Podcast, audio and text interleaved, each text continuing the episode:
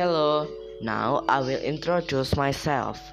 I was born in Semarang on the 20th of July 27 with the full name Natanael Faren Manorek. I am usually called Nathan. Now I am 13 years old.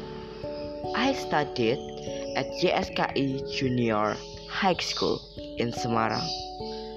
My class is D63, absent 23. Thank you for your attention.